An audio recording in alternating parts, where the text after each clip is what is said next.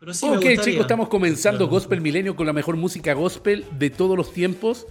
Y sí, hoy tenemos un invitado, él es del otro lado de la cordillera, desde Argentina, tenemos al vocalista del grupo La Hormiga, así que quiero que hoy día no se lo pierdan, compártanlo, vamos a estar por el fanpage oficial de Gospel Milenio, luego la retransmisión por el canal de YouTube y Spotify, así que vamos a estar con Yankee Venega de La Hormiga y vamos ya, vamos con el contacto en vivo acá en Gospel Milenio, viernes 9 de julio. ¿Cómo estamos, Yankee Venega de La Hormiga? ¿Qué tal? ¿Qué tal? Una alegría estar estamos acá, como hablábamos fuera del aire, eh, detrás de la cordillera. Contento de poder estar hablando con ustedes. Que Dios bendiga a todos, a los oyentes. Buenísimo. Bueno, y vamos a pasar por tu trayectoria, tu testimonio y todo lo que estos 20 años de ministerio con la hormiga que han sido de mucha bendición para la juventud en todo, en todo el mundo, Latinoamérica. Yo tengo tus discos, de verdad, te decía que me encanta la música de la hormiga, los temas que tú tienes, casi todo el disco lo encuentro bueno. Pocos discos encuentro que son todos los temas buenos. Así que vamos a revisar toda tu, trayectoria. Sabemos que hace poquito se celebraron los 20 años de La Hormiga. Son más de 20 años. Así es. En 2018. En 2018 hicimos un concierto eh, festejando eso, esa veintena de años, donde tocamos en vivo creemos nosotros como un resumen de lo mejor de nuestro repertorio, con algunos popurrís en el medio. Y lo grabamos en vivo, eh, tanto en audio como en video, con, en muy buena calidad. Y bueno, eso lo, lo subimos al canal y, ahí lo pueden ver, ¿no? Están, están, las mejores canciones de La Hormiga en vivo y está muy lindo. Eh, fueron, fueron los 20 años de La Hormiga, el festejo. Buenísimo. Y sigue La Hormiga, tenemos Hormiga para el rato. ¿Y qué te parece, Yankee Venega? que nos vamos con uno de los temas éxitos de la hormiga que se llama Marcelita y lo escuchas acá en Gospel Milenio. Dale, buenísimo, Marcelita, para todos ustedes. Buenísimo. El teleteatro de las 6 de la tarde con Manuel Alberto Solar del Campo y Marcelita Joaquina de la Vega. La historia de una muchacha muy humilde que vino del campo a la ciudad y que trabajando como mucama conoció al gran amor de su vida, Manuel Alberto Solar del Campo, quien le dio riquezas y la sacó de la pobreza. Hoy no te pierdas el último capítulo. Dos horas de amor, locura, traición y pasión.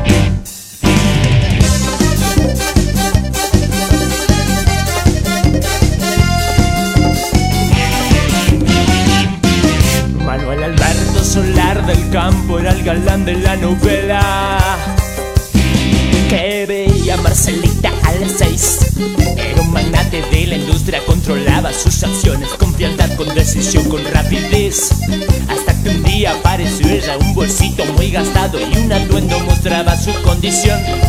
Y comenzaba la odisea que encerraba, entre otras cosas, la locura, la traición y la pasión. Nadie moleste a Marcelita en una cita. La novela, novela de pasión, novela y no ves la vida que Dios tiene para vos. Nadie moleste a Marcelita, a en una cita. Por mirar una historia de pasión, ya no sos protagonista en tu historia.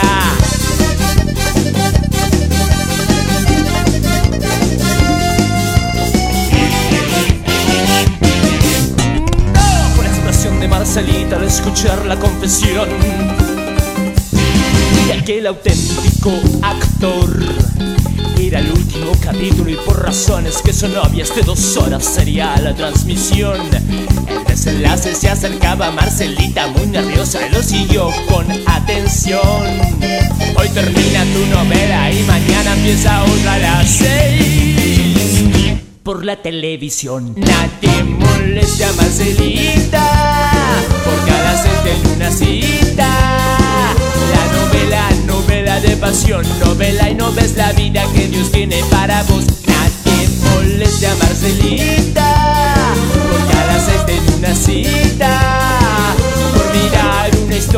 Pasión, ya no sos protagonista en tu historia. Y así fue como Marcelita Joaquina de la Vega, aquella campesina pobre y humilde que se transformó de la noche a la mañana en una mujer rica, también conoció el desengaño y el dolor. Manuel Alberto, sabes que nunca te dejaré. Marcelita Joaquina de la Vega, sabes que nuestro amor es imposible. No me digas eso, Manuel. Sí, te he engañado con otra mujer. No puede ser eso, ¿con quién? Con Anton era tu mejor amiga. Adiós, Marcelita. No, amor. Moleste a Marcelita, porque a las seis tiene una cita. La novela, novela de pasión, novela y no ves la vida que Dios tiene para vos. La vida que Dios tiene para vos.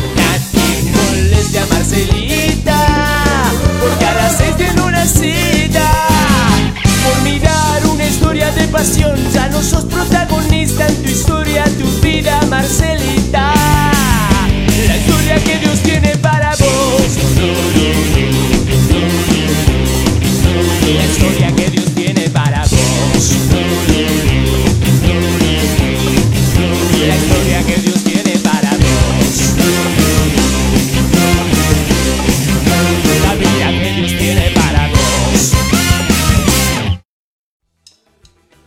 Ok, chicos, estamos de vuelta acá en Gospel Milenio con la mejor música gospel de todos los tiempos. Y sí, continuamos con nuestro invitado, el Yankee Venegas del grupo La Hormiga. Y ahí teníamos La Marcelita.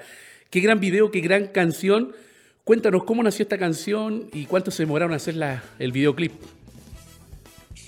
Y bueno, la canción eh, nació como una historia dentro de, de una congregación.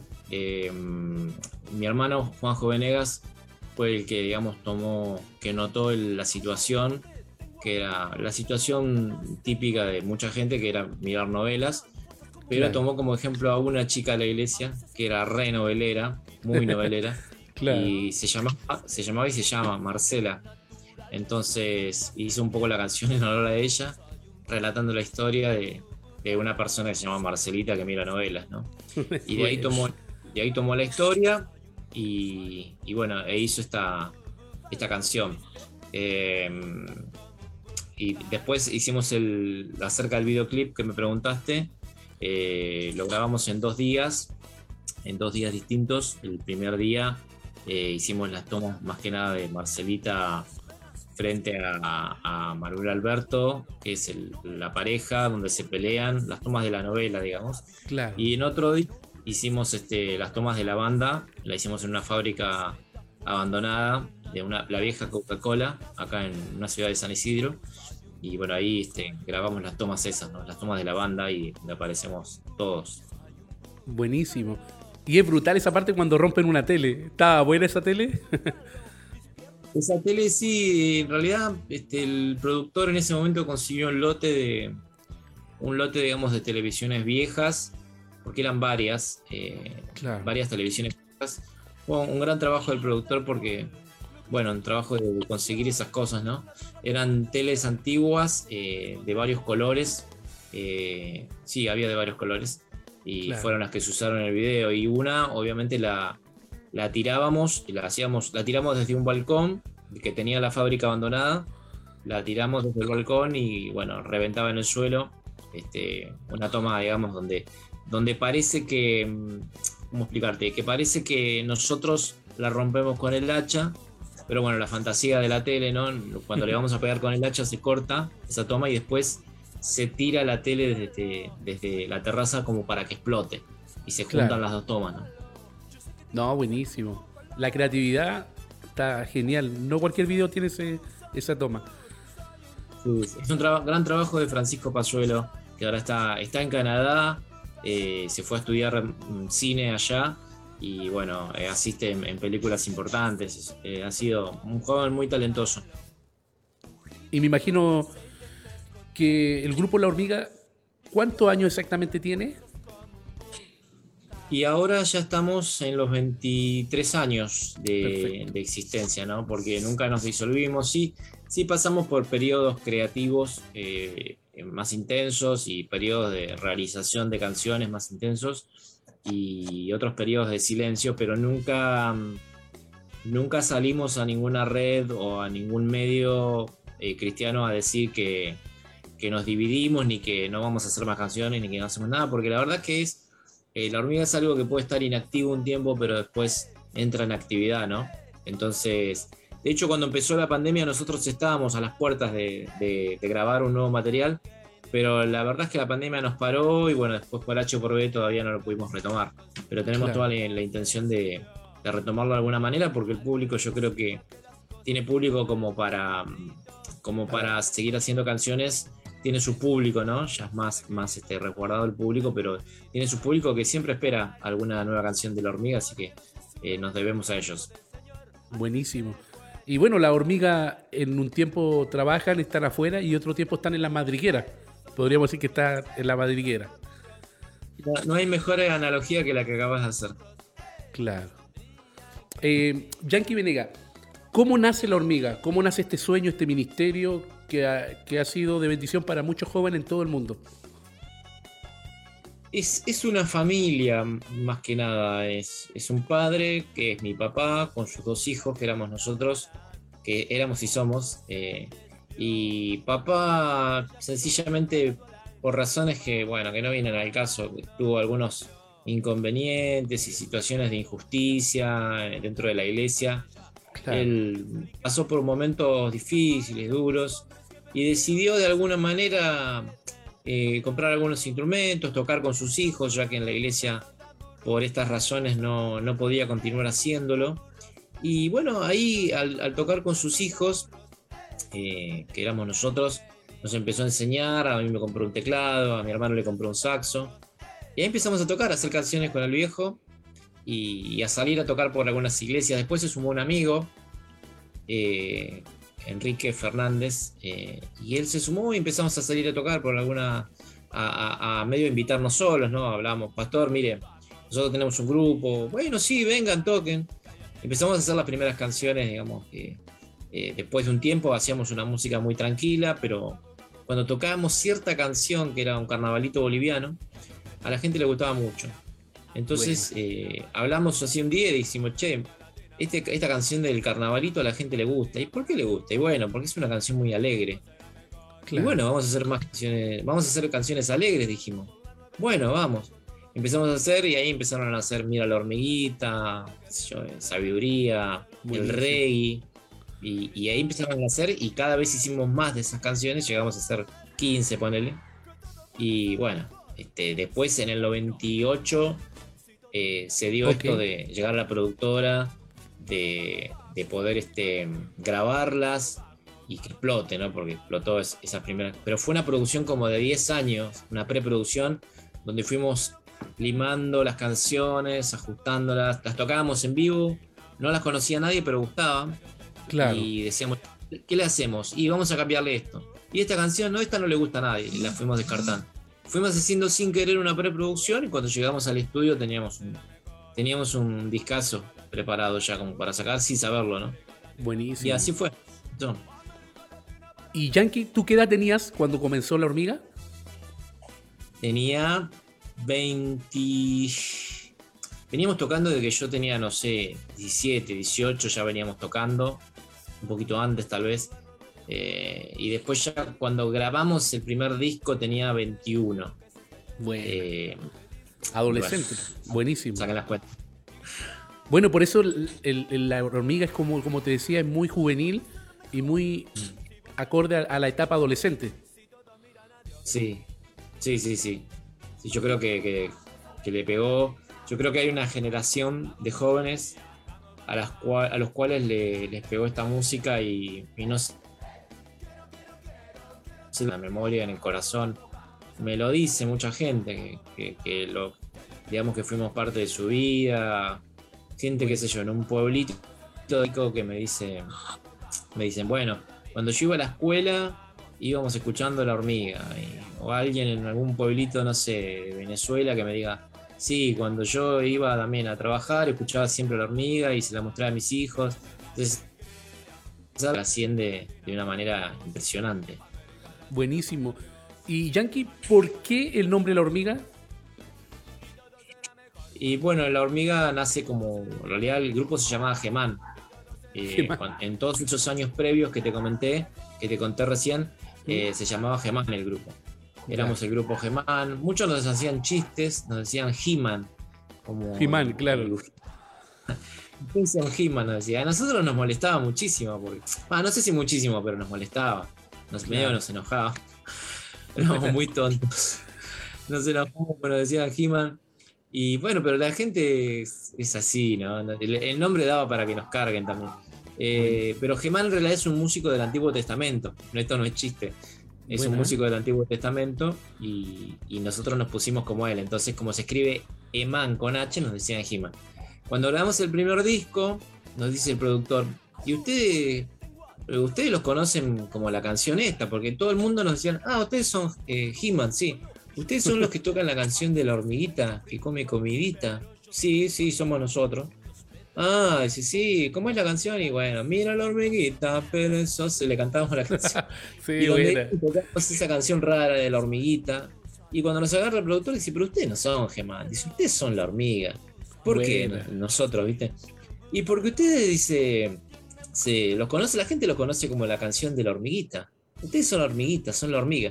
Y de ahí, por esa canción, eh, nació el nombre, ¿no? Buena.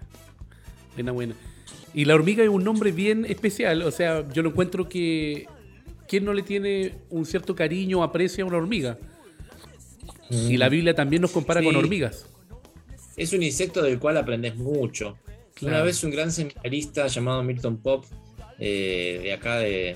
Bueno, era, era canadiense, creo, pero estaba acá en Argentina, que fundó el Seminario Bíblico de Fe. Contaba una situación donde él dice, probaba desde, alguna manera probaba eh, la forma y la dinámica de las hormigas y decía que realmente eran insectos increíbles. Dice, miren hermanos, dice, porque hablaban un inglés medio atravesado con español. Miren, dice, yo eh, tomé una rama, dice, donde pasaban las hormigas de un lado al otro y luego tomé esa rama y la saqué, dice, y la dejé sin puente a las hormigas. Las hormigas ya no tenían un puente para trasladarse de un lado al otro. Y hermanos, dice, en menos de 10 minutos, las hormigas hicieron otro camino para pasar de un lado al otro. Él ahí en su, inglés atravesado contaba la, la, la, versatilidad del insecto para poder adaptarse y poder cambiar rápidamente y seguir con su trabajo. Entonces es, es asombroso, ¿no? Y como vos decís, es un nombre muy lindo y, y porque es un, un, insecto muy del cual tenemos mucho para aprender. Y claro, incluso hasta la escritura, la Biblia, también nos menciona y nos da ejemplos con la hormiga.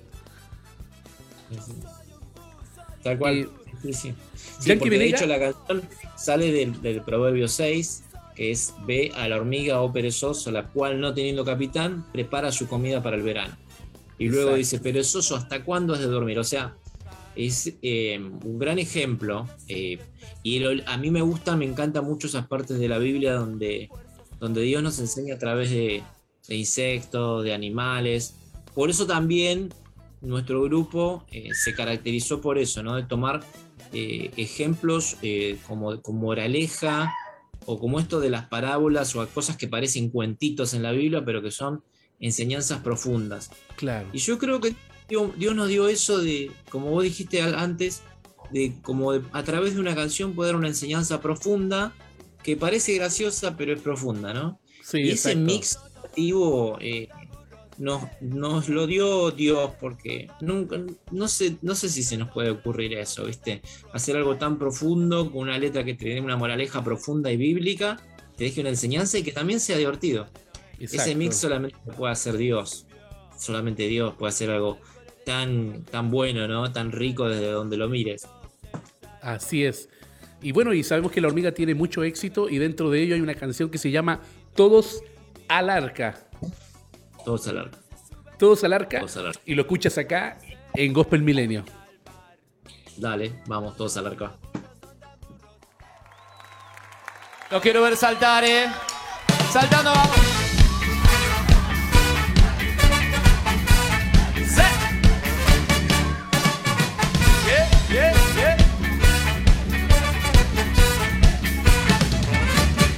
Todos al arca del Señor Jesús. Ha llegado la hora, apúrense a subir. Mujeres y ancianos y niños como tú. Vénganse corriendo, la puerta va a cerrar. Si tú no te das prisa, aquí te quedarás. Mientras todos nosotros nos vamos con Jesús. Mientras todos nosotros nos vamos con Jesús.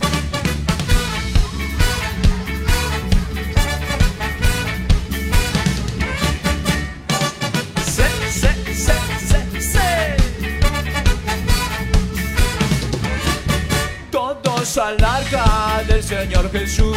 Ha llegado la hora, apúrense a subir. Mujeres y ancianos y niños como tú. Vénganse corriendo, la puerta va a cerrar. Si tú no te das prisa, aquí te quedarás. Mientras todos nosotros nos vamos con Jesús. Mientras todos nosotros nos vamos con Jesús.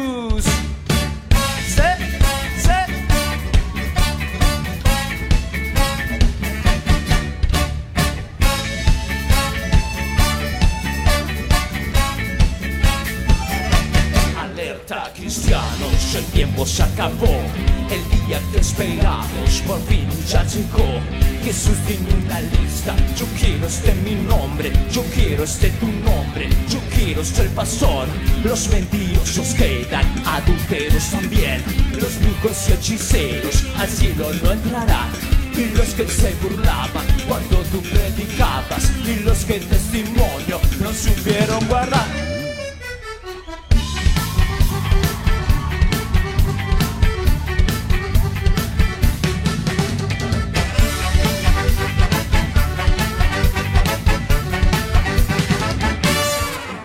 Todos al arca del Señor Jesús. Ha llegado la hora, apúrense a subir. Mujeres y ancianos y niños como tú. Vénganse corriendo, la puerta va a cerrar. Si tú no te das prisa, aquí te quedarás. Mientras todos nosotros nos vamos con Jesús. Mientras todos nosotros nos vamos con Jesús.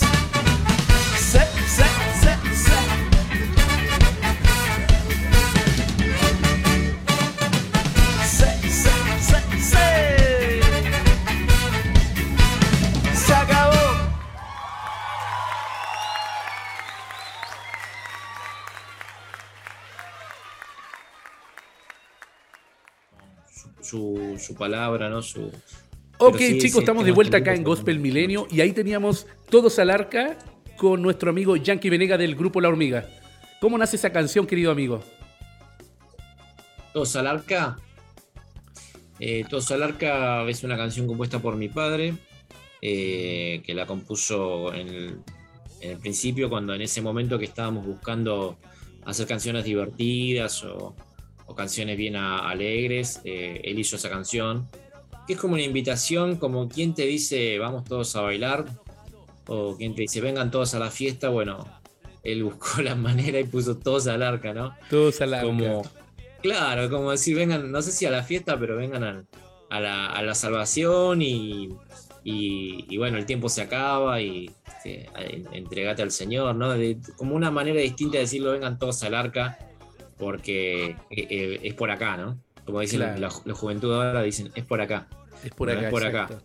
y nace esta canción con un ritmo divertido no todos al arca que fue de las primeras también que hizo, que hizo mi papá y que la cantaba eh.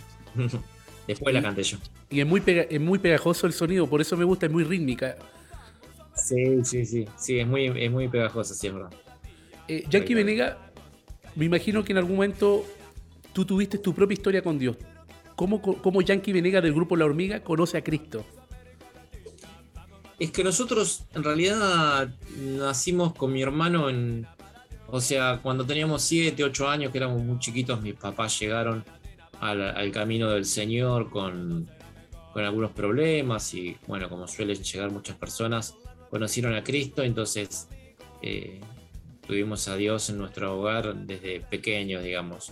Y, y después, bueno, fui pasando por la adolescencia cristiana, viendo el mundo de los adultos, eh, mirando a la gente para arriba, ¿no? En la iglesia, a los ministros, y viendo Claro. un poco también las, la- las, las cosas que uno ve cuando es más pibe, ¿no? Que ve y, y critica en cierto modo y dice, bueno, esto podría ser de esta manera.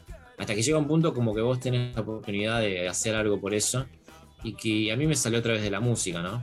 Mm. pero mi, mi- mi camino con Dios este, fue, digamos, siempre dentro de la iglesia, no es que... ah, ah, seguro cuando era joven hice una confesión de fe porque dice que hay que, que confesarlo, ¿no? Y yo hice mi confesión de fe, aunque ya había nacido casi, casi en cuna cristiana, Claro. pero tomé mis decisiones con respecto al Señor. Mi papá, cuando era muy pequeño, me dijo, mirá, el Señor nos da libre albedrío. Eh, Pero yo, dice mi papá, yo, yo tenía 10 años, tenía. Yo lo entregué mi libre albedrío, no lo quiero. Le dije al Señor que no quiero mi, libre albedrío, aunque no sé si eso se puede hacer. Pero mi papá simbólicamente dijo, yo no, ya no quiero tener mi elección porque yo ya elegí. Me dijo, yo te invito a que hagas lo mismo. Y bueno, yo desde pequeño eh, traté de seguir los pasos de papá y, traté de hacer mi camino con Dios. Fui conociendo a Dios, fui, fui leyendo la Biblia, fui escuchando prédicas, fui aprendiendo a que que muchos predicadores que por ahí no me gustaba la cara en la iglesia, aunque a mí no me gustaba la cara ni cómo hablaban, tenían mucho de Dios. Fui aprendiendo que, mucha gente que por ahí parecía ignorante me podía enseñar mucho. Eh, porque mi papá me decía, imagínate, dice que cuando está predicando alguien en la iglesia, esa persona está siendo inspirada por Dios. Vos no mires si es flaco, gordo, negro, bajo, alto, blanco, no, vos no mires Vos mm. pensás que esa persona está siendo inspirada por Dios. Y así fui aprendiendo a escuchar mis primeras prédicas, a tomar realmente y a ser bendecido con eso. Tomé mi decisión cuando tenía 13 de bautizarme. Eh, se lo dije a mi papá, mis, papás me apoyaron, me acuerdo me regalaron una trompeta porque yo había empezado a tocar la trompeta el día de mi bautismo y fui disfrutando del camino de Dios desde pequeño, tuve esa bendición, tuve esa suerte. Eh, la verdad es que nunca, nunca, digamos, me fui por las ramas, digamos, siempre estuve en el camino del Señor y siempre fui, o traté, traté de ser fiel y Dios me bendijo mucho. Dios me, dio esto de la hormiga, ¿no? De, temprana edad, ya a los 20 años, 21, eh, me dio la bendición de poder, lo que yo hacía, la música, bendijo el, trabajo de mis manos, ¿no? Y, bueno, fui disfrutando hasta, el día de hoy, ¿no? Hoy en día todavía sigo conociendo a Dios. Muchas veces Dios me tiró la oreja, este, hasta ahora, cuando, cuando uno se empieza a desenfocar o, está fuera de, lo que Dios quiere para uno, primero Dios me llamó con amor y después me tiró la oreja, me dijo, vení para acá, eh, para ponerlo en un sentido metafórico. Pero he aprendido que Dios es amor, pero que también en ese amor eh, es capaz de cualquier cosa, de cualquier cosa para llamarme. Me llamó muchas veces bien y cuando no vine, me llamó de manera dolorosa, porque por más que uno nazca en el camino del Señor, eh, uno a veces se va alejando, se aleja y vuelve, ¿no? Eh, no puedo decir tampoco, ay, sí, en estos 20, 30 años del camino del Señor, jamás, jamás este, me alejé porque es mentira, es mentira. Me parece que la vida tiene muchos vaivenes, pero lo que sí puedo decir es que Dios siempre me amó y, y siempre me cuidó, me protegió y me llamó. Y cuando me alejé me volvió a llamar y hasta el día de hoy, así. Y, bueno, acá estamos. Sería para hablar mucho más, pero eso está ahí. No, genial, porque me siento muy identificado con lo que tú cuentas, porque al igual que tú, yo también me crié en el camino del Señor, y obviamente uno intenta, del momento que conoce a Cristo, eh, dar pasos de fe, ir perfeccionándose, pero fíjate que hubo una estadística que se arrojó por especialidades juveniles, que si un joven acepta a Cristo antes de los 18 años, hay más posibilidades que se mantenga en la iglesia y tenga un crecimiento espiritual y se transforme en un líder. Incluso los que han provocado cambios muy importantes a beneficio de la iglesia han sido personas que han conocido a Cristo antes de los 18 años. ¿Qué opinas de eso?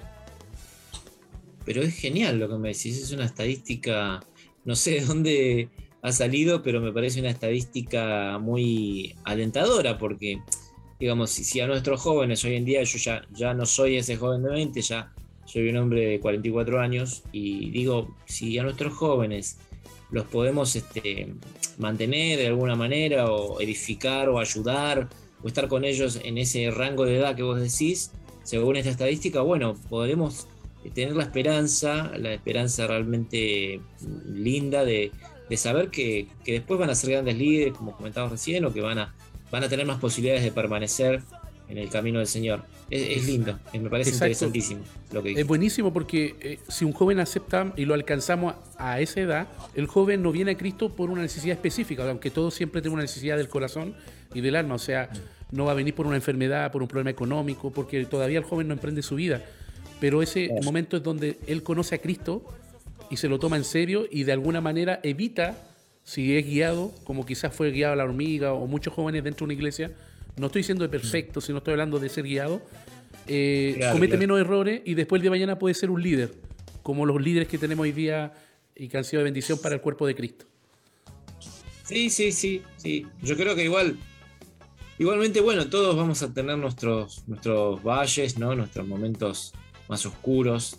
Eso creo que nadie escapa de eso. Exacto. Pero qué lindo poder decir, porque vos te podés alejar un poco, pero bueno, yo siempre digo, me alejé un poco más, un poco menos, pero digamos que siempre estuve en el camino, no es que me fui, viste, que decís, bueno, no sé, hice cualquiera, tampoco eso. Y me parece que eso es importante porque, porque qué sé yo, no, no, si vos haces cualquiera y te vas, y te vas de Dios y te vas lejos, pero lejos, lejos, y por ahí hay gente que va y se pierde, que no vuelve más. Entonces yo creo que, que, yo ahora tengo mis hijos, ¿no? Mis hijos, una tiene 18, la nena tiene 18 y, el varón tiene 14. Eh, y bueno, yo los veo, ¿no? Yo los veo como que, por ejemplo, Grecia, que es mi hija, en algún momento le, costaba más ir a la iglesia, medio la llevé obligada, ¿viste? Eh, yo, yo cuando la tuve que obligar, la obligué, ¿sabes? Porque me pareció importante, me pareció importante. Hay un momento en que los padres tienen que obligar. Eh, no por ser un dictador ni nada, es porque necesitan los chicos, necesitan que los obliguemos, que los obliguemos a, permanecer en el camino, porque después, eh, permaneciendo en, la iglesia, permaneciendo en el camino del Señor, eh, Dios hace el resto. Dios, Dios es el que persuade, el Espíritu, de, Espíritu Santo es el que trabajó en su corazón. Hoy en día yo no obligo a mi hija a ir a la iglesia, va porque quiere. Pero claro, si en ese momento en donde los hijos medio tambalean, uno les dice, bueno, haz lo que sientas, eso no, yo pienso que eso no sirve, yo pienso que no, hay momentos en que no se puede decir, haz lo que sientas, hay momentos en que uno como padre tiene que decir, no, vení porque esto es bueno para vos, te obligo porque yo sé que un día me lo vas a agradecer, aunque es una frase hecha, pero sí, sé que me lo vas a agradecer. Entonces, este, bueno, no sé, me desvío de lo que estamos hablando, pero, pero un poco es así, creo, ¿no?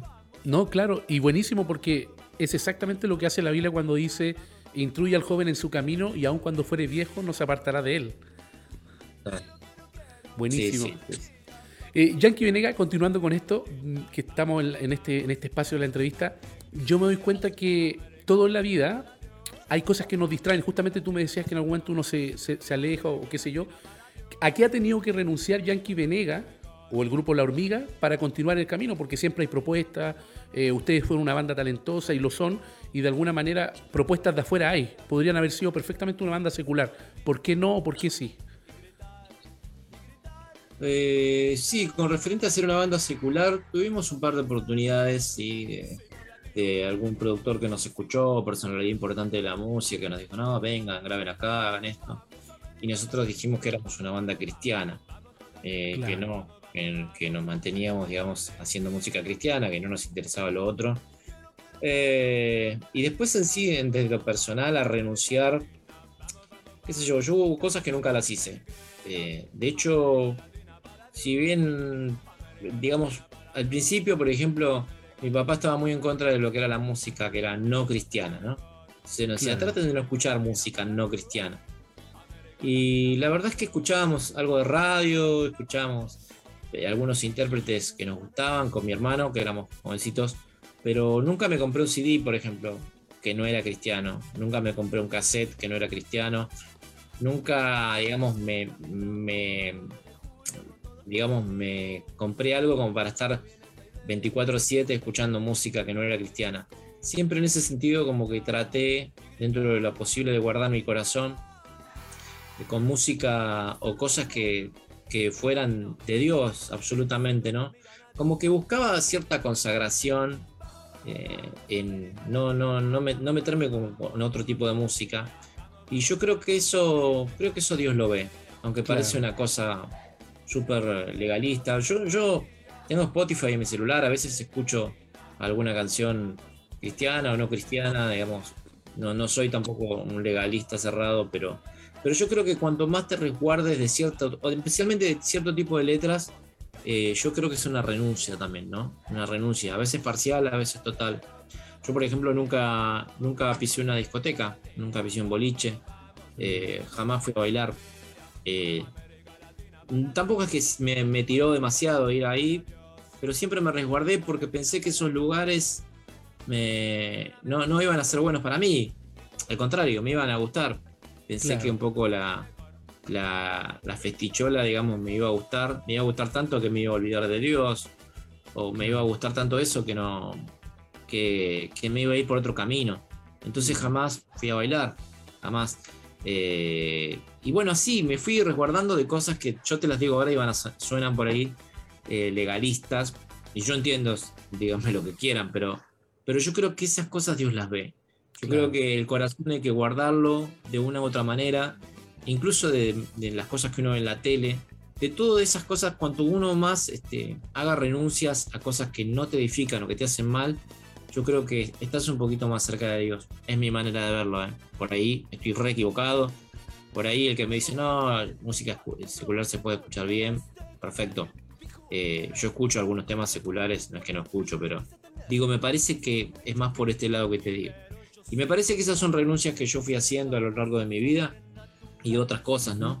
Otras cosas que, fui diciendo que no directamente, o, como vos decís, nunca me fui a productoras seculares a probar suerte o, no, siempre me quedé en este camino y, creo que de alguna manera Dios lo ve y creo que me, ha bendecido mucho el Señor. No sé si directamente por eso, pero para mí que algo que ver tuvo. Buenísimo. Y, me imagino que más de alguna vez, no sé si te ha pasado, eh, que escuchando tu música o de algún intérprete cristiano o banda, el Señor te ha hablado, porque la música es una muy buena herramienta para compartir el mensaje de Cristo. Sí, sí, la música. Lo que pasa es que hay, música que te llega al corazón hay música que te emociona y hay música que te conecta directamente con Dios.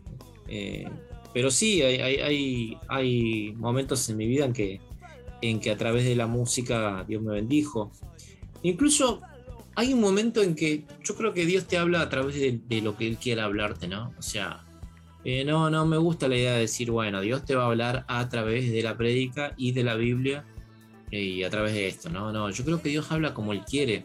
Claro, que obviamente escuchar una prédica es re importante y leer la Biblia y escudriñarla es cuando Dios te va a hablar.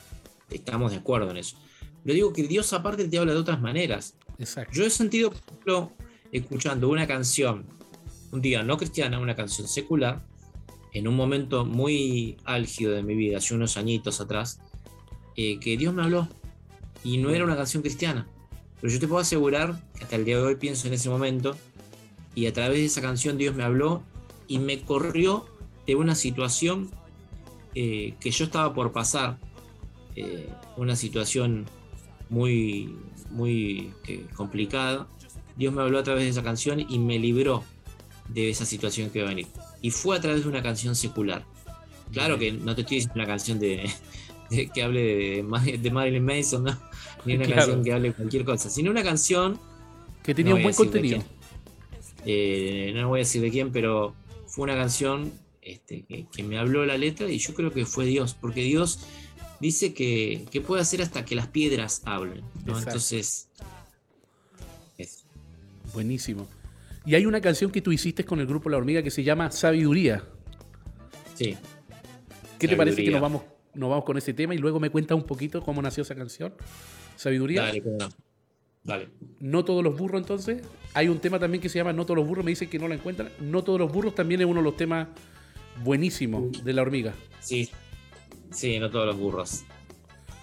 Bueno, nos vamos con No todos los burros de la hormiga acá en Gospel Milenio. Dale.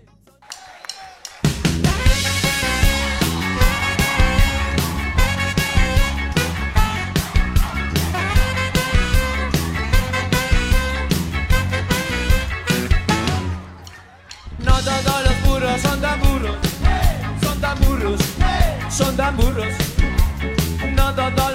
Los burros son tan burros, los tendrían que imitar. ¿Sabes qué? Yo soy un burrito que en el arca de Noé con su pareja se subió. Algo le decía que las cosas iban mal y el burrito se salvó. Y este mundo de hoy sabe que todo va mal. Al burrito habría que imitar porque no se suben en el barco del Señor, así se pueden salvar. No todos los burros son tan son tan son tan. No todos los burros son tan burros, los tendrían que imitar.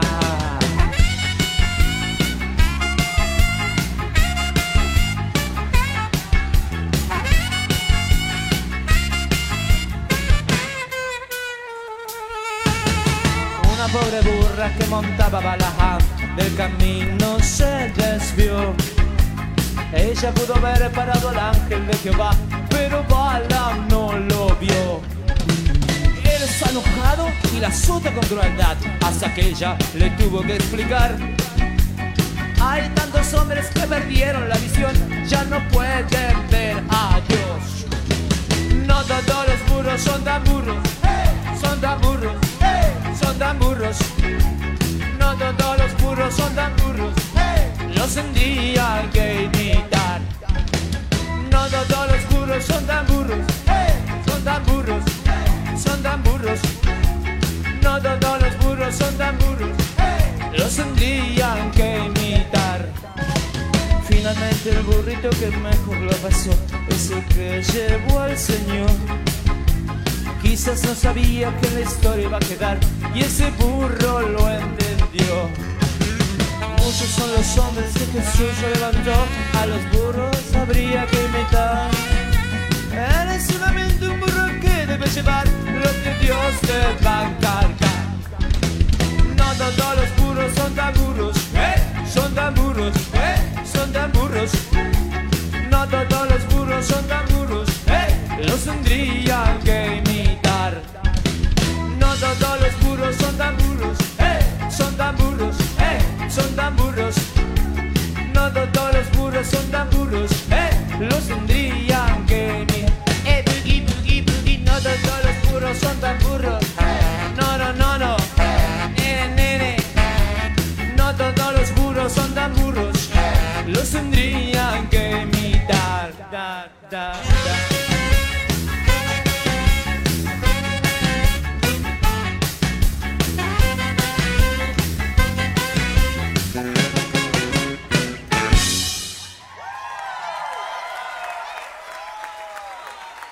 Muchas gracias. Muchas gracias, chicos. Ok, chicos, estamos de vuelta acá en Gospel Milenio y ahí tenemos ese temazo del grupo La Hormiga con Chanqui Venega que se llama No todos los burros son tan burros. ¿Cómo, cómo nace esa canción, mi querido amigo? Y No todos los burros es otro hit que compuso mi padre, eh, que, que canción que la hizo y, un día apareció en casa, eh, apareció en casa y me dice, mira, tengo una canción nueva que hice que, que está buenísima.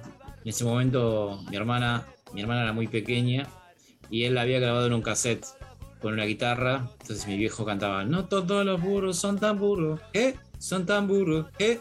Y recuerdo escuchar la vocecita de mi hermana pequeña, donde mi papá decía, no todos los burros son tan burros, y mi hermanita decía, ¿eh? Son tan burros, ¿eh? Como que en el momento que él la compuso y la escribía, mi hermanita estaba ahí junto a él, era muy pequeña, y la disfrutaba, ¿no? Y la cantaba y la aprendió, creo que fue la primera persona que la cantó, mi hermana, esa canción. Bueno. Y, y hoy, ella- hoy en día ella está, está casada, hace, fue- hace poquito fue, ma- fue mamá. Así que fue una, una linda experiencia, digamos. Eh, él, él apareció en casa con la canción y me dijo que, que la tenía. Le digo, bueno, vení, y fuimos al teclado. Y entre los dos fuimos haciendo el arreglo de la canción. Me decía, yo acá quiero un saxo. Bueno, y yo dibujaba con el teclado y íbamos grabando. Y cuando la llevamos a la productora, eh, pasamos varias canciones ese día y, y el productor cuando escuchó esta dice, esta canción es un hit, Bueno. con un tino y un ojo tremendo. Dijo, esta canción es un hit. A nosotros ya nos parecía que era bueno el tema.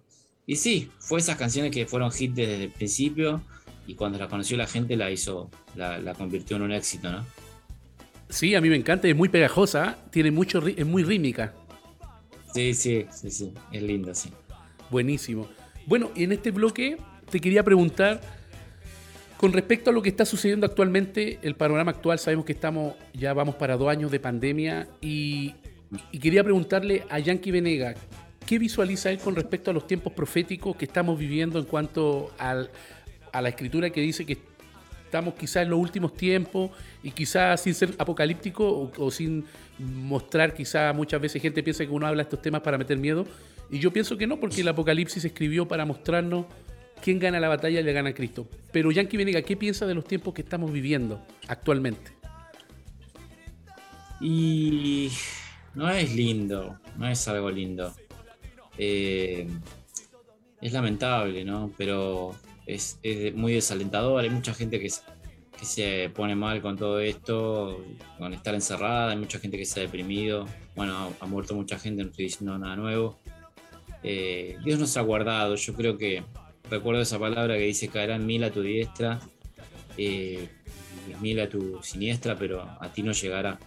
Claro. Entonces, este, yo, yo creo que como cristianos tenemos que confiar eh, y sí, sí, las cosas eh, lamentablemente, digamos, este, no, no, por más que hay gente que, le dé miedo, le dé cierto miedo hablar de esto, este, miren, el tema es así, que si, si no hubiera fin del mundo, si no hay, si no hay nada apocalíptico, fenómeno, bueno, no hay nada de apocalipsis bárbaro, pero igual, en algún momento pensemos que hay un apocalipsis para cada uno, que se llama morir. Entonces, eh, hay gente que es más joven, quiere vivir más su vida. Este, hay nosotros que estamos ahí en la mitad de la vida y todos queremos vivir y, bueno, pero nadie quiere morir, o sea, esa es la verdad. ¿Quién va a querer eh, eh, morir? Nadie. Pero la verdad es que, que, para los hijos de Dios tenemos esta promesa de, la venida del Señor. Y bueno, sí, son tiempos que, que hablan por sí solos, son tiempos que, en los cuales uno tiene que, mirar, mirar al cielo. Y, es cierto que, Dios va a venir. Ahora, ¿cuándo? No lo sé. Ahora, si me decís, hay como señales bíblicas de acuerdo a las profecías de la Biblia que se han cumplido, sí, las hay. Eh, no sé cuánto más faltará, no sé si estamos hablando de meses o quizás años o quizás décadas. Lo que sí sé que eh, o lo que sí creo, creo, es que puede ser que cada vez sea peor. qué sé yo, los movimientos que van en contra de Dios, como el LGTB, como el aborto y todas las cosas que van en contra de Dios, muchos más. Yo creo que eso cada vez va a ser peor, porque dice la Biblia que en los últimos tiempos a las cosas malas se les van a llamar buenas y a las buenas se les van a llamar malas. Claro. Y si vemos, y si vemos eso, cada vez es más así cada vez realmente a la familia como concepto, digamos, papá, mamá, los hijos, es algo que parece que fuera algo raro, que fuera algo extraño, que lo normal, o tratan por lo menos de normalizar lo que no es normal, que, un niño tenga dos padres del mismo sexo, ¿no? O, la homosexualidad y las cosas que están, están en contra de lo que dice Dios en la Biblia, no es que lo que digo yo, están en contra de lo que dice la Biblia.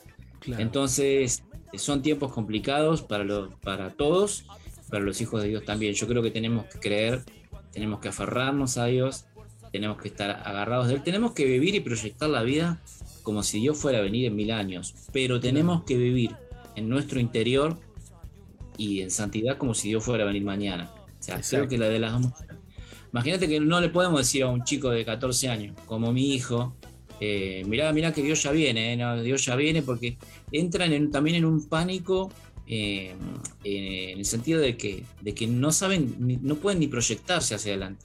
Yo creo que hay que enseñarles a proyectarse, pero que sí vivan una vida conforme a, Dios, ¿no? Y si Dios viniera en algún momento y todo esto apocalíptico que vos marcabas las señales se van cumpliendo y se volviera al, apocalipsis y, Dios viniera mañana o el mes que viene, bueno, estar a cuenta y nos vamos con Dios, ya está. Pero, pero vivir la vida tampoco con miedo, ¿viste? Tampoco con miedo, pero sí sabiendo que somos hijos de Dios y vivir, eh, vivir en santidad y, y, aunque no somos perfectos y nos mandamos un montón de macanas y pecados, todos los días hablar con Dios y pedir perdón. Y me parece, que, me parece que es por ahí. Buenísimo porque creo que este tiempo que estamos viviendo nos ayuda a aterrizar, sobre todo muchas veces viendo el panorama actual, donde todo es incierto, donde nada es seguro. Yo creo que nosotros los cristianos tenemos eh, la dicha o el privilegio de haber conocido a Cristo, que nos dice que en el mundo tendremos aflicción, pero confiad porque yo he vencido al mundo.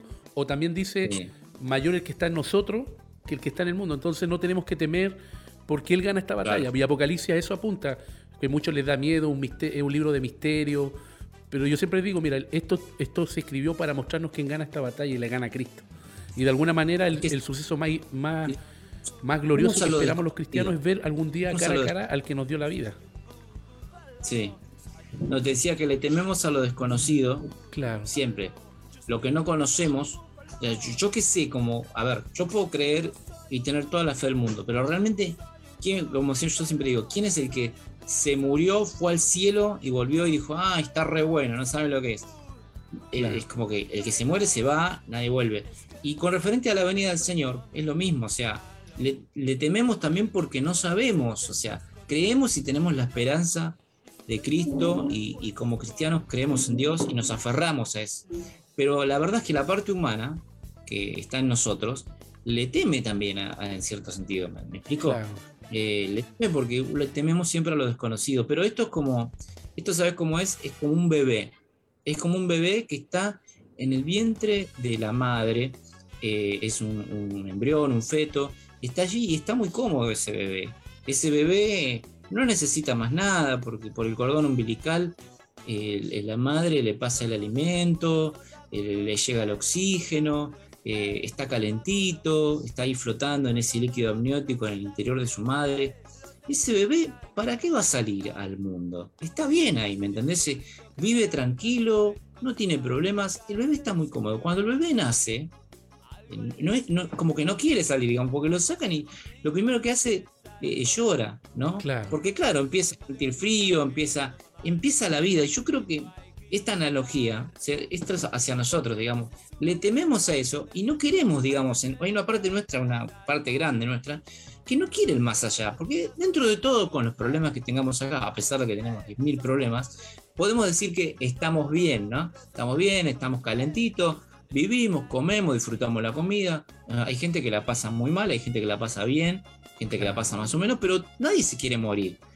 Pero ¿qué pasa? Lo si ese bebé que nació de la panza de la mamá, que salió de, estar calentito en el vientre, si yo te dijera hoy, che, ¿sabés que hay una posibilidad de que vos eh, vuelvas a la panza de tu mamá y, vuelvas a estar calentito y, y, vos me vas a decir, no, no, yo no quiero volver a la panza de mi mamá porque yo acá estoy bien.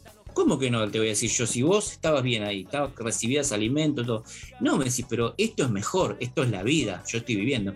Bueno, lo mismo yo pienso con referente al más allá y al cielo. Creo que nosotros ahora estamos en la panza de mamá, por ponerle un título, y estamos como relativamente cómodos, pero lo que está allá es mucho mejor, mm. es mucho mejor que esto. Y cuando estemos allá, con la esperanza en Cristo que yo tengo, sé que no vamos a querer volver acá, estoy seguro, porque va a ser mucho mejor que esto. Y, bueno, esto es un poco la, explicación que yo le encontré a, toda esta situación. No, buenísimo, me encantó ese ejemplo, lo voy a utilizar. Y fíjate que una de las particularidades de la juventud es que los jóvenes miran hacia adelante. Un joven no mira hacia atrás, quizás como aquellos que ya han avanzado en su vida y ya son abuelos, pero de alguna manera eh, siempre Dios está en la invitación de Dios hacia nosotros, como cuando dice su palabra, acuérdate tu creador en los días de tu juventud, antes que vengan los días malos, los cuales digas de ellos no tengo contentamiento. Claro. Buenísimo. Mi bro, y también con, siguiendo este, este, esta entrevista, me doy cuenta que muchas veces el enemigo nos da vuelta las la armas y no nos damos cuenta de que la Biblia dice que nuestra lucha no es, no es contra carne ni sangre, sino contra principado, contra hueste. ¿Y por qué te digo todo esto? Porque tú hiciste una canción que se llama Lo Fundamental, que tengamos amor. Mm. En lo secundario libertad, pero lo fundamental amor. De repente no te pasa a ti que muchas veces peleamos entre nosotros mismos cuando el enemigo no somos nosotros, los hermanos. pero somos especialistas en eso. Somos especialistas y somos bárbaros para, para pelearnos entre nosotros. Esto, esta canción un poco representa a la iglesia. Lamentablemente eh, tenemos un montón de... Yo trabajo en el cuerpo de músicos de la iglesia mía y bueno, cada uno lo hará en su área, la gente que me está escuchando trabaja seguramente o no, pero muchos trabajan en el área de, en áreas de la iglesia. Te van a dar cuenta que los problemas salen debajo de las piedras, es decir, eh, donde haya seres humanos, este, imagínate que va a haber problemas, somos, somos seres complejos, este, somos seres complejos que nos peleamos, que podemos discutir o que tenemos fricciones o que me miró mal o que me dijo esto.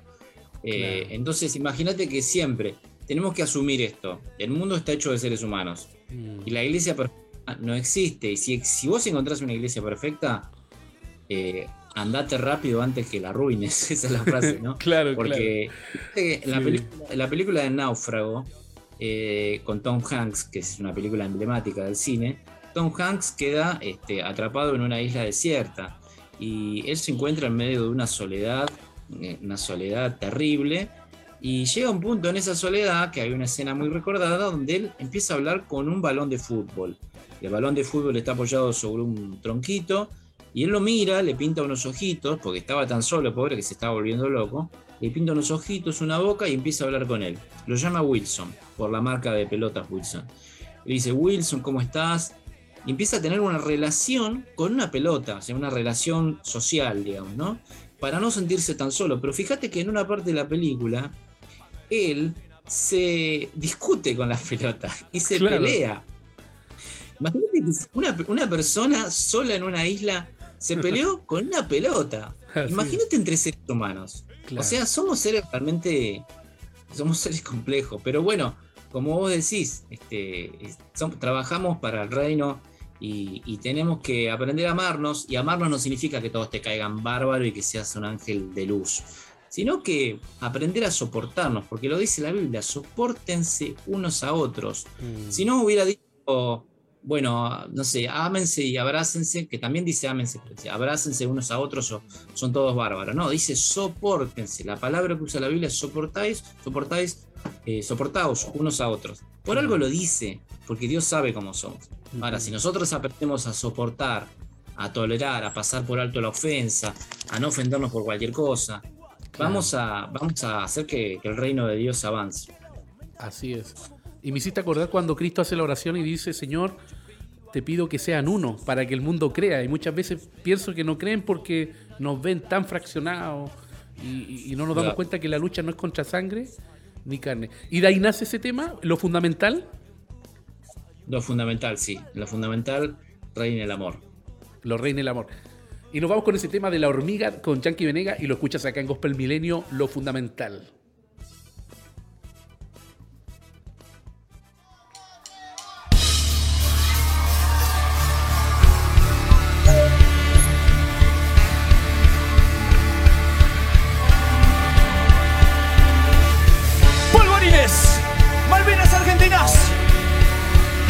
Argentina.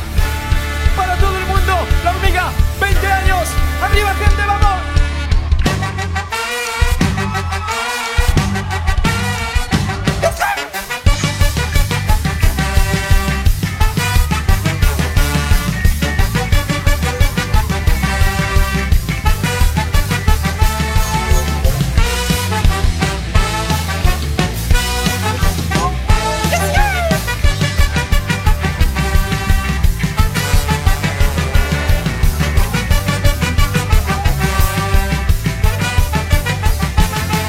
En tu vida Jesús es el Señor y en mi vida también es el Señor. Seamos uno como Él desea, fortaleciendo siempre nuestra comunión. Rompamos todas, todas las barreras que destruyen la unidad en el Señor. Oh, no, en lo primario tengamos y en lo secundario libertad, pero en todo, pero en todo, pero en todo reine el amor. En lo fundamental tengamos soledad en lo secundario, libertad, pero en todo, pero en todo, pero en todo reina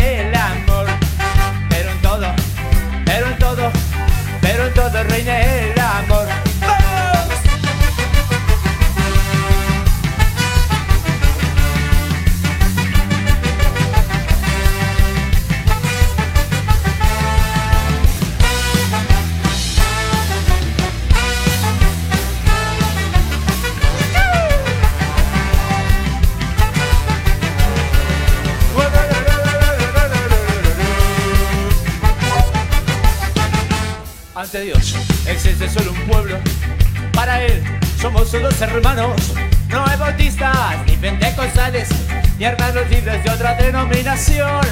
Para él, somos todos hermanos, en la que su mismo amor nos redimió. Oh, no, en lo fundamental tengamos unidad, y en lo secundario, libertad. Pero en todo, pero en todo, pero en todo reine el amor. En lo fundamental tengamos unidad, y en lo secundario, libertad. Pero en reina el amor, pero en todo, pero en todo, pero en todo reina el amor. En lo fundamental tengamos unidad y en lo secundario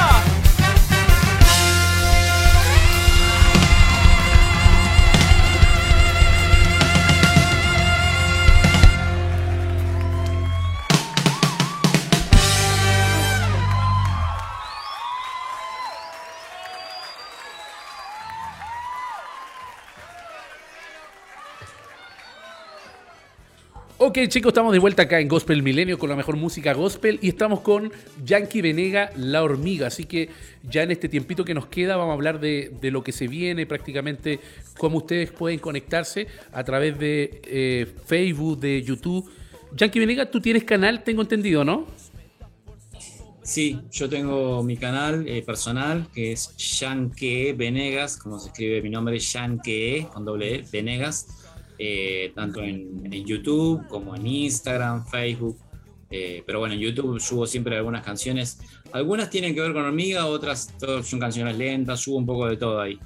Y bueno, después este, también, obviamente, ahí están los canales de La Hormiga, que son La Hormiga Oficial todos, el canal de YouTube, La Hormiga Oficial, eh, Facebook, La Hormiga Oficial y e Instagram, también La Hormiga Oficial. Buenísimo. Y bueno, y cuéntanos en este bloque qué es lo que se viene. Eh, me imagino que está en preparación de algún disco, no sé, cuéntanos.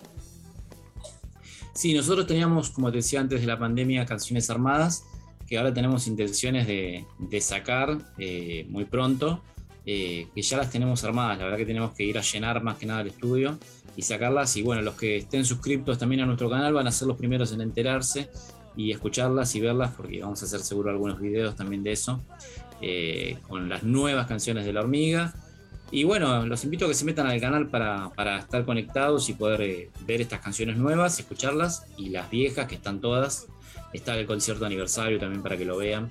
Seguramente también dentro de poco haremos algún, eh, no sé si lo dije fuera del aire o lo, dijo, lo digo ahora, eh, un concierto online, en vivo, como para que todos puedan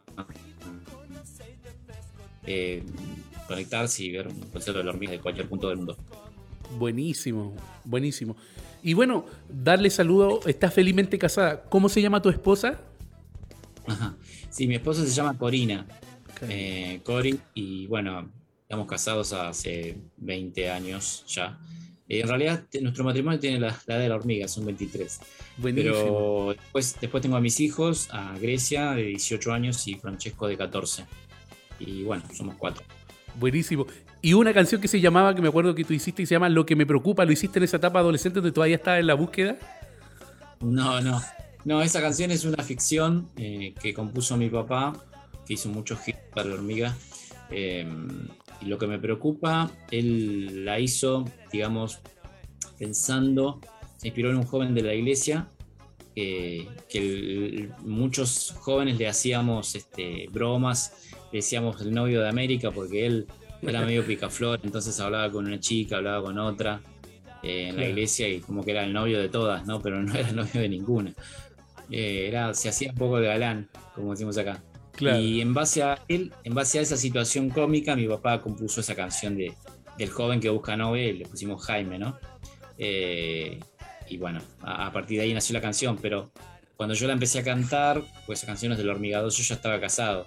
Bueno. Pero igual hacíamos el acting, hacíamos el acting como que yo buscaba novia, ¿no? Y todo eso, este, bueno. como parte de- del concierto. Eh, pero no, yo, la verdad es que no yo, no, yo no la viví esa situación, digamos. Claro. Pero es un tema que nos identifica mucho a los jóvenes cristianos, así que está buenísima. Y después decía que le preocupaba a Jaime y tenía 15 años. Tenía 15 años, sí. Estaba apurado. Me, Estaba apurado. Eh, esa canción marca un poco el apuro de, cuando, uno, cuando uno es joven está apurado, ¿no? Claro. Este, yo la veo a mi hija que tiene 18 y dice, ay, bueno, yo ya quiero trabajar, quiero, quiero trabajar y quiero hacer esto y quiero lo otro. Y uno le dice, pará, vamos de a poco, ¿no? Este, Anda más lento, porque cuando uno es joven se apura, es normal. Como que uno quiere ir logrando todas las cosas rápido. Eh, bueno, después con el tiempo lo va cambiando, pero esencialmente con eso de buscar novia, muchos jóvenes dicen, no, pero yo ya quiero tener novia, ¿no? Este, ya no quiero que pase más el tiempo. Claro. Eh, y están a la, búsqueda, ¿no? Y, me acuerdo que, también hiciste una canción que se llama Ivette, buenísima, también es un tema así como bien eh, enfocado a, las parejas. Sí, no, en realidad Ivette es una canción, también es una ficción que que hice eh, pensando en mi propia experiencia, de las veces que yo no, no he querido ir a la iglesia o no tenía ganas de ir a la iglesia, el amor de Dios eh, igual con uno, como, como representando un poco esa edad donde la hice, no sé, tenía 22, 23, pero Ivette en esa ficción es una chica, no, encima no la hice en, mi género, la hice como si hablara eh, Ivette, 19 años, planteé esa edad y plantea una serie de conflictos, ¿no? Hay como conflictos con, Dios o con la iglesia donde no sabe bien lo que quiere, ¿no? Y como que está medio perdida. Y, bueno, ahí nació la, canción. Pero sí, es una ficción. Buenísimo. Ya mi brother, mi hermano, ha llegado a la recta final. Te agradezco por estar acá en Gospel Milenio. Gracias por, por aceptar nuestra invitación y esperamos próximamente tener lo nuevo de la hormiga y obviamente vamos a estar acá compartiendo todo lo que venga de este tremendo ministerio de una de las bandas más influyentes de la música cristiana, que para mí de verdad es un gusto porque yo consumo tu música por años y es una bendición haberte tenido en el programa. No, yo te quiero agradecer por, la invitación, primeramente, por tenerme en cuenta, por tener en cuenta a la hormiga e invitarnos a tu programa. Yo te lo agradezco y te agradezco la amabilidad de mandarme los mensajes pacientemente, tuviste mucha paciencia, me mandaste mensajes hasta ayer, hoy, porque yo te lo pedí, eh, porque si no se colapso los tiempos. Y te agradezco la paciencia y bueno, te agradezco todo. Y bueno, un saludo para vos, para todos los chilenos, como te dije fuera del aire, mi papá es chileno. Eh, así que el autor de Hits de la hormiga es chileno, les es chileno, eh, sí, él es de Peñaflor. Bueno, ahora está acá hace como 30 años. Pero siempre mi a Chile y mi corazón de, patria, digamos, lo comparto con Chile. De hecho, cuando, cuando, juega, cuando juega Chile, este, mi, corazón, se, cuando juega el fútbol, ¿no? Siempre hincho por Chile y cuando juega con Argentina, me acuerdo que era pequeño y mi corazón, porque yo quería que gane por mi papá, quería que gane Chile, pero yo quería ganar Argentina también. Así que es una patria que amo mucho y les mando un abrazo a todos y gracias otra vez. Buenísimo. Y pertenecemos a la familia de Cristo, somos hermanos y le damos gracias que al otro lado de la cordillera tenemos al grupo La Hormiga que ha bendecido a los jóvenes y seguirá bendiciendo a los jóvenes en todo el mundo. Que Dios te bendiga, que Dios te guarde y nos vemos para la próxima. Te mando un abrazo, gracias, gracias por la nota. Dios los bendiga. Chao chicos, nos vemos en un próximo Gospel Milenio con un nuevo invitado y me despido de Claudio que está en los controles y nos vemos en el próximo Gospel Milenio con la mejor música gospel de todos los tiempos. Chao, hasta la próxima, que descansen y tengan un gran fin de semana.